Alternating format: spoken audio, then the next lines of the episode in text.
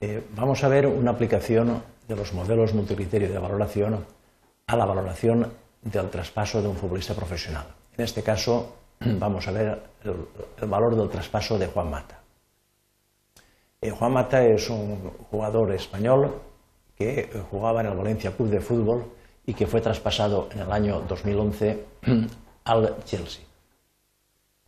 Para hacer la valoración de Mata elegimos una serie de comparables que, como la palabra lo dice, pues tienen que ser jugadores de características similares a él, que ocupen un puesto parecido, que hagan una función parecida en el equipo. Para ello elegimos a Robén, a María y Silva, que eran jugadores que además habían sido traspasados recientemente en el año anterior y que por lo tanto conocíamos el valor de su traspaso. Bien, para hacer la, valoración de Mata, eh, planteamos esta estructura mm, de jerárquica en la cual eh, los comparables eran los que hemos dicho y como variables o características utilizábamos tanto características deportivas como características personales. Dentro de las deportivas estaban los goles, eh, los disparos a puerta, las asistencias, las tarjetas y los partidos jugados sobre partidos totales. Y dentro de las personales estaba la edad, la disponibilidad y la disciplina. El primer paso es eh, ponderar la importancia de las variables.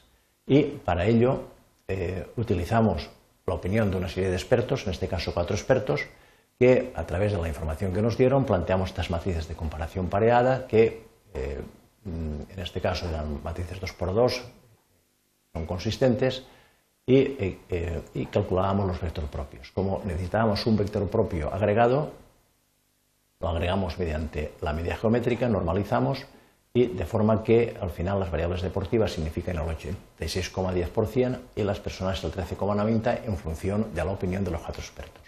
De la misma manera, y utilizando los mismos expertos, llegamos a la ponderación agregada de las variables deportivas y de las variables personales. Este sería el vector propio de las variables personales, producto de la agregación de la opinión de los cuatro expertos. ya conocido esto, teníamos que calcular la ponderación final de las variables secundarias. Para ello multiplicábamos la ponderación de las primarias por las variables secundarias, de manera que 31,95 es igual a 86,10 por 37,11, 7,42 es igual a 86,10 por 8,62 y en el caso de 3,40 es 13,90 por 24,45. Esta ponderación final es la ponderación de las variables con la que vamos a utilizar para comparar a los jugadores. Bien, ya conocido la ponderación de las variables, vamos a ver la ponderación de los jugadores para cada variable. Habíamos elegido los goles, los disparos, las asistencias, las tarjetas y los partidos. Y estos son los datos que obtuvimos, la información que tuvimos de esas variables de los distintos jugadores.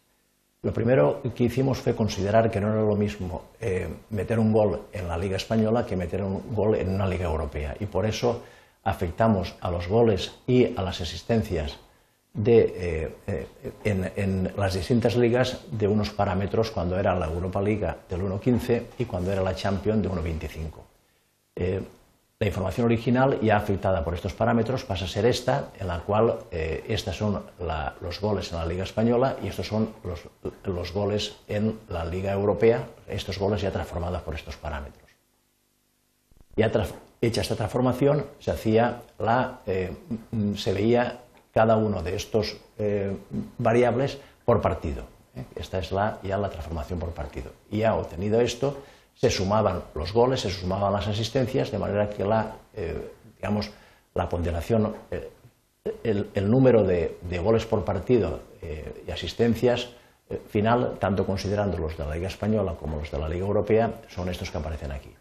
Con esta información la normalizamos y aquí aparece ya la ponderación de los jugadores en función de cada una de estas variables.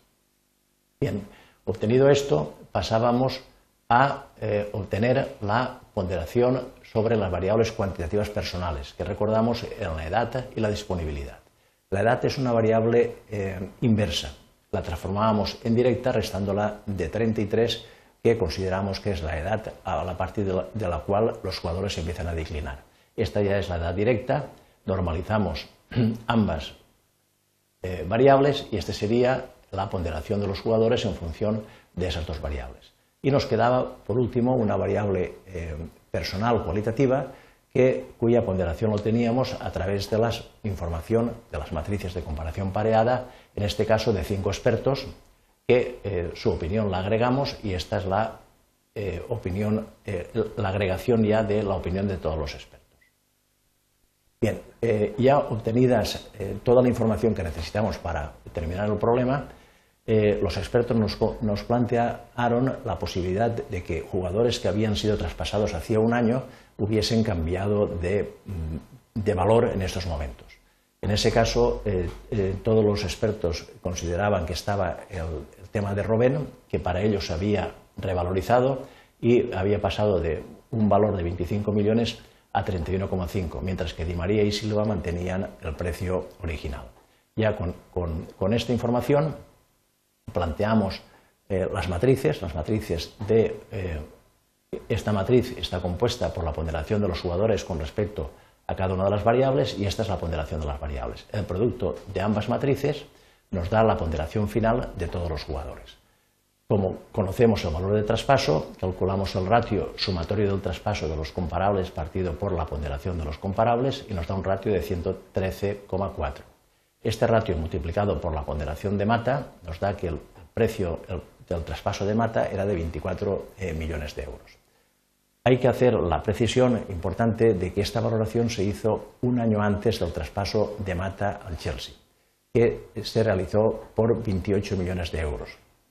Mata fue valorado en 24 millones un año antes, cuando aún no había, jugado el Mundial de, Sudáfrica, donde se revalorizó bastante y donde más después, en el año siguiente, siguió mejorando como futbolista lo que eh, puede significar que si esta valoración se hubiese hecho en un momento del traspaso, seguro que hubiese sido superior a 24 millones de euros. Y estos 24 millones de euros obedecen a que se hizo un año antes del traspaso real del jugador. Bien, eh, con ello damos por finalizada esta aplicación de los modelos multicriterio a la valoración del traspaso de un futbolista profesional, en este caso el traspaso de Juan Mata.